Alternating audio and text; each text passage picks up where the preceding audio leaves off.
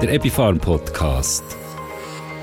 Guten Tag und herzlich willkommen zum Epifarm Podcast. Mein Name ist Simon Walter Bühl. In dieser Podcast-Folge gehe ich mit euch am Thema Nervosität und Schlafstörungen auf den Grund. Dem Chef die versprochene Zusammenstellung der Zahlen abliefern, den nächsten Kundentermin planen, sich mit der Kollegin absprechen wegen dem nächsten Teammeeting, die Kinder von Schule abholen, noch schnell für die Nacht einkaufen, Blumen beschütten, Tierarzttermin abmachen wegen der hustenden Katze, Spitex organisieren für den kranken Vater, Post für die kommenden Ferien, Zahlungen machen, Nachbarin informieren, den Handwerker noch nächste Woche Staubsaugen, Rasenmähen. Tausend Sachen im Kopf, hundert Kleinigkeiten im Haus. Wer kennt das nicht, wenn das Stresskarussell anfängt zu drehen?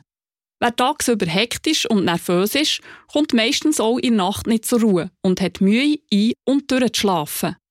Schlechter und zu wenig Schlaf hat dann wiederum zur Folge, dass man am nächsten Tag noch unruhiger und nervöser ist. Das Stresskarussell dreht sich und dreht sich und ist häufig nur noch schwer zu stoppen. Nervosität, unruhig sein und Schlafstörungen. Diese Symptome sind in der heutigen Zeit, wo Multitasking als Zauberwort gilt, weit verbreitet. Die Ursache für die Symptome ist fast immer chronischer Stress. Er bringt in unserem Körper die natürliche Balance zwischen Anspannung und Entspannung aus dem Gleichgewicht. Der Simon Feldhaus, Chefarzt am Paramed-Zentrum für Komplementärmedizin in Bar, kennt solche Anzeichen bei seinen Patienten auch zu genügen. Ich möchte mit ihm darum hier darüber reden, bis zu welchem Grad Stress noch gesund ist und ab wann bei einem die Alarmglocken läuten sollten.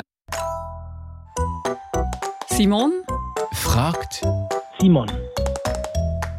Simon Walter Bühl im Gespräch mit Dr. Med Simon Feldhaus. Guten Tag, Simon Feldhaus. Einen wunderschönen guten Tag zusammen. Simon, Stress ist ja nicht per se ungesund. Kurzfristiger Stress ist sogar sinnvoll und gibt uns die Möglichkeit, auf außergewöhnliche Situationen zu reagieren. Ab wann wird Stress für uns ungesund? In letzter Konsequenz dann, wenn er chronisch wird und, das ist eigentlich zentral, die Kompensationsfähigkeiten des Organismus übersteigt und diese damit nicht mehr ausreichen, den Stress zu neutralisieren.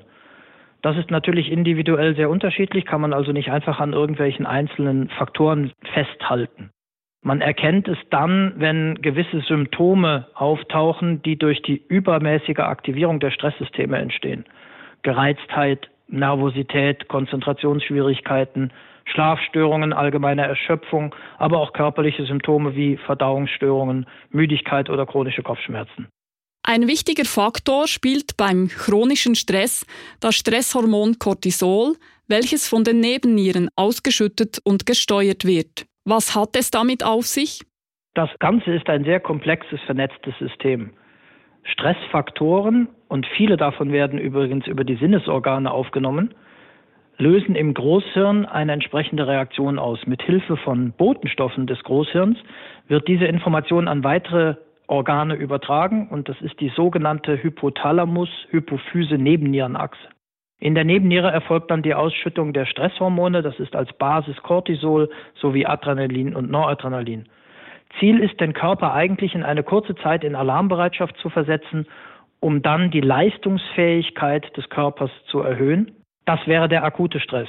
Chronischer Stress hingegen ist genau das Gegenteil. Es wird dann in eine Spirale sich hochgeschaukelt, wo dann diese Stresshormone für eine Zeit zu hoch, zu lange oben bleiben, dann aber in genau das Gegenteil abkippen und in ein Defizit geraten. Im Amerikanischen sagt man dem Adrenal Fatigue, also Müdigkeit der Nebenniere. Die Fähigkeit, ausreichend Stresshormone zu produzieren, nimmt ab. Was empfiehlst du als erste einfache Maßnahme, wenn jemand bemerkt, dass er langsam in die Stressfalle tappt? Auf den ersten Blick ist es ganz einfach, Stressreduktion zu betreiben.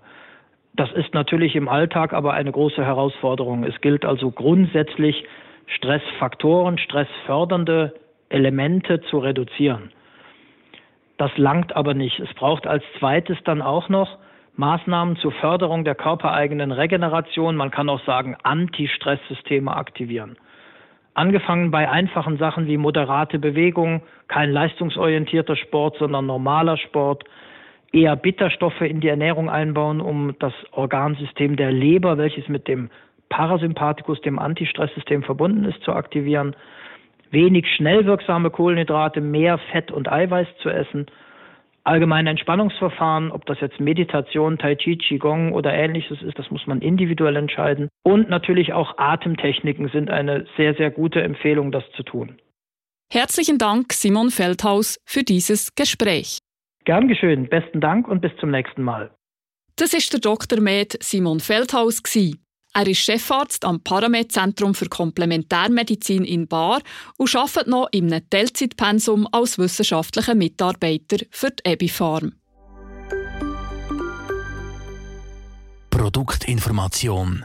Debifarm stellt euch ausgewählte Produkte aus ihrem Sortiment vor. Mit den körperlichen Folgen von Stress, gerade mit Schlafstörungen, ist nicht gespassen. Habt ihr zum Beispiel gewusst, dass der Zustand von einem Menschen, der 26 Stunden lang nicht geschlafen hat, etwa dem entspricht von einem Menschen, der 0,8 Promille Alkohol im Blut hat? Konzentration, Leistungsfähigkeit und Wohlbefinden leiden unter dem Schlafmangel. Wir sollten den darum so früh wie möglich behandeln. Ein sanftes Mittel dafür ist zum Beispiel Neurexan von Hehl. Neurexan ist ein homöopathisches Arzneimittel, das es in Form von Tabletten oder Tropfen gibt.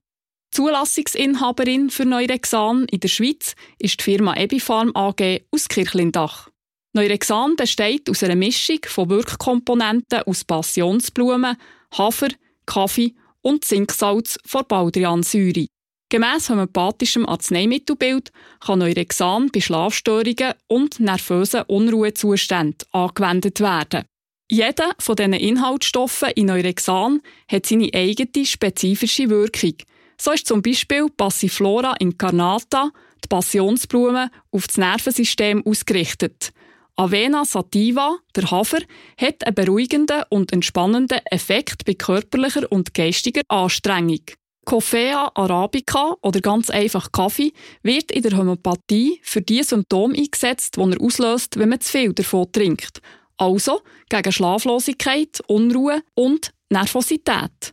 Und Zincum isovalerianicum, das Zinksalz von der Baldriansäure, hat Einfluss auf das zentrale und auch auf das periphere Nervensystem von unserem Körper und wird bei Schlafstörungen eingesetzt. Neurexan hat folgende Eigenschaften. Es ist ein homöopathisches Arzneimittel bei nervösen Unruhezuständen und Schlafstörungen. Es ist für alle Altersstufen einsetzbar. Es ist sowohl als Tablette wie auch als Tropfen erhältlich.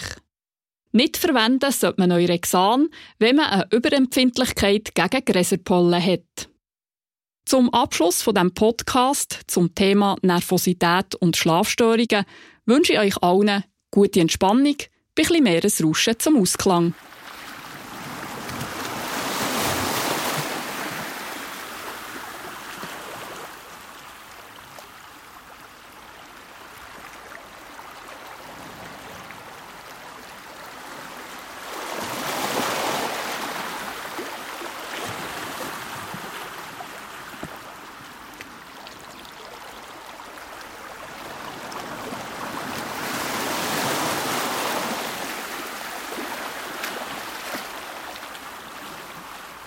Neurexan ist ein zugelassenes Arzneimittel der Ebifarm AG. Lassen Sie sich von einer Fachperson beraten und lesen Sie die Packungsbeilage. Der Ebifarm Podcast.